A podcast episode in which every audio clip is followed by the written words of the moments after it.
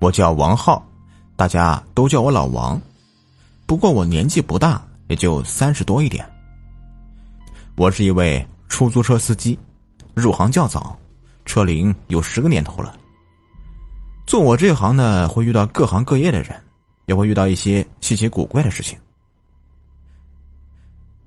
火葬场。此时天已经黑了。一个长发女子拦下我的车，要我送她去火葬场。不过天已经黑了，火葬场那条路路又烂又偏僻，大晚上的我自然是不愿意去的。我咳咳了一声道：“不好意思啊，我下班了。”天本来就黑了，大晚上的我根本看不清女人的容貌，又是去火葬场，这女人是人是鬼且不说。大晚上去那种地方，不是触我的眉头吗？我本以为是已经拒绝了，女人就会放弃，谁知道女人似乎是很急，好像看出我的心思。大哥，你放心吧，我是人不是鬼，你带我去吧，我加双倍的钱。此时黑雾散开，月亮露了出来，照射在女人的身上。我看清了她的脸。女人容貌清秀，只是有些憔悴，地上还倒影着她的影子。看到这里，我也算是放心了。有看在钱的份上，我接了这笔生意。一路上，女人无话，只是焦急的看着前方，还一个劲儿的催我快点原来，女人的父亲今晚就要火葬了，又因为他有事情耽搁了，所以去晚了。一路上，我卯足劲儿带着他往火葬场的路开去。当开到火葬场这条崎岖不平的烂路的时候，我也加快了速度。砰的一声，随之而来的是一只野猫的惨叫声，这可吓到我了。我也意识到我撞到了什么东西，应该是野猫。呀，这真是晦气！借着月光，我下车查看了一下。当我看到前轮下肉酱一样的东西，我顿时就吐了。我们开车这一行最忌讳的这样的事情了，所以平时遇到猫猫狗狗的横穿马路，我们也会特别小心，把车减速。可是火葬场这条路车灯都没有一个，加上我开车太快，女人又催促的急，一时间没有注意，竟然遇到这样的事情。我看了看这只被我压死的猫。这是一只黑猫，它躺在车轮下面，脑袋已经变成了肉酱，两颗眼珠子暴突出来，滚到我的脚边，把我吓得不轻。司机大哥，你能不能快点儿？你放心吧，遇到这样的事情，我也很抱歉的。这里是一千块钱，你拿去洗车吧。能不能继续开车呀？时间真的来不及了。真没想到女人这么爽快。之前不愉快的心情一下子就没了，我二话不说的立马上车，带着女人继续朝着火葬场的方向开去。终于到达了目的地呀！女人除了给车费，还给了我一笔不菲的小费，可能是觉得因为送她才压死了这只猫，才让我招了晦气。不过今天挣了不少，我的心情特别的好，想要去洗车，不过人家下班了。我开了一天车，也觉得累了，只好明天再把车送去洗了。第二天，我把车开到朋友那里去洗。这个店的老板胖子是我的朋友，我经常照顾他的生意，也会介绍朋友过来，所以每次我过来洗车，他都会给我优惠。胖子看了看车，眉头皱起，说：“你这轮胎下面一大片的血迹，你你这是？”哎呀，别提了！我昨晚，我把昨晚的事情原原本本的讲给了胖子听。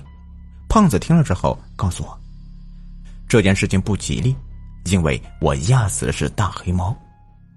大黑猫的灵力最强，不比普通猫，再加上无辜惨死，是有怨念的。没你说的这么邪门吧？我看着胖子，心里越觉得邪乎。胖子告诉我。大黑猫的确邪乎。昨晚我压死了大黑猫，应该把大黑猫就地掩埋，有香就烧香，就算没有，也要拜一拜，不然会倒霉的。从胖子那里洗车出来，我心里不是滋味，立马来到昨天出事的地方，想要把大黑猫的尸体掩埋，或许今天拜拜，说不定也没事呢。可是今天我来到昨天的出事地点，大黑猫的尸体早就不翼而飞了。我发现这里有不少野狗，多半昨晚被野狗叼去吃了。师傅，送我去三环路的体育馆。哦，好的。上车的是一位年轻阳光的小伙子，小伙子皮肤黝黑，双眼炯炯有神，一口的大白牙，非常有礼貌。看到这位小伙子，之前我心里的不快立刻就消失了。我甚至觉得呀，我是不是太迷信了？撞死大黑猫只是偶然事件而已，胖子应该是吓唬我而已。我不该想太多，还是好好开车吧。这个小伙子非常健谈，一上车就开始跟我聊天。跟他聊天之后，我才知道，他叫李东，是杂技演员，今天去体育场准备表演。司机大哥，我看你也比我大不了多少，我就叫你大哥吧，大家都叫我老王。一来二去的，我跟李东很快就熟识了。也许我是自来熟。李东跟我说啊，他就住在这附近，每天都要去体育馆训练。今天下午就有一场表演。我见和他很投机，把自己的名片给了他，让他需要车的时候给我打电话。李东拿着我的名片很高兴，说是平时等车要许久，如今有我的车，那就方便多了。终于，我把李东成功的送到了体育馆。他离开的时候，还冲着我咧开嘴，露出一个灿烂的笑容。看到李东的笑容，我心里的阴霾全都消散了。再看着头顶上的太阳，温暖的照在我的身上，朝着李东离开的方向，摆了摆手。老王呐，你在冲谁招手啊？哦，我的乘客，比较聊得来，他长时间包我的车。我看着我的同行老张说道：“老张看着前方空荡荡的广场，连个鬼影都没有。他又看了看我，眉头皱了皱，嘴上嘟囔了几句，就上自己的车了。我并没听清老张说的什么，丝毫没有怀疑，上了车继续拉客了。日子就这样一天天的过了，我还是如同往常一样，每天下午两点钟。”我会准时来到三里屯接送李东去体育馆。虽然我们相差十来岁，但是十分聊得来，我也把他当做好朋友。慢点走啊！李东匆匆下车，朝着体育馆的方向而去。老张皱了皱眉头，说：“老王，你在跟谁说话呀？”就是之前我跟你说过的那个小伙子。可是前方什么都没有啊！老张脸上顿时变色了，再也忍不住了，跟我说：“我每天都开着空车过来，不仅是他看到，不少同行都看到了。我每天大约两点钟的时候，就会从三里屯开着空车过来，而且还对着空气说话。”我脸上不自觉的抽了抽，回道：“开什么玩笑啊？难道大白天也遇鬼？”老张十分相信这些东西，告诉我，鬼出现实际上是不分白天黑夜的。不过，对于老张的话，我还是不信。李东活生生的一个阳光小伙子，怎么可能是鬼呢？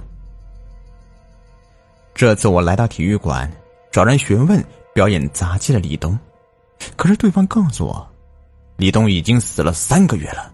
一次训练空中杂技的时候，因为失误。从高空中坠落，当场而死，当时还上了报纸的。我记得当时我的脸青白交加，出了体育馆之后，马上拿出手机开始搜寻三个月前的新闻，果然在网上看到了李东高空坠落的事故。看来之前我压死了大黑猫，所以这个车时运差，然后不久之后。我就遇到了李东。此刻，我的手机忽然响了起来。我低头一看，打电话的人竟然是李东，这可把我吓得够呛，把手机一丢，魂不守舍的叫了起来：“见鬼了！老张，救我！”老张捡起地上的电话，顿时什么都明白了。老张告诉我，李东之所以会打电话给我，很有可能是他并不知道他自己已经死了，所以才会每天努力的跑去体育馆训练。然后七天一个循环，循环他死去那一刻发生的事情。这样算来，李东死去三个月，七天一个循环，每隔七天他就会从高空坠落，三个月就死了十二次，十二次不断重复他死时发生的事情。老张，这样说来，李东也算是可怜了，我是不是要告诉他呀？突然间，我觉得李东也是一个可怜的人，一个年轻有抱负的年轻人，心里一直想着努力训练，今后有出息。老张跟我说：“不要突然告诉李东他已经死了的事情，不然他一时间会接受不了的。最好的办法就是我什么都不要管。”打从这以后啊，我把李东打入黑名单。我也不敢走在三屯里那条路，生怕再遇到他。因为遇到他之后，我不知道应不应该告诉他他已经死了的事实。至于我的车，老张给我找了一个信得过的法师做了净化，我的车才恢复正常，再也没有遇到过那些神神鬼鬼的事情了。至于李东的事，偶尔我也会想，他会不会每天下午两点钟还在三屯里等车？是否等待我的到来？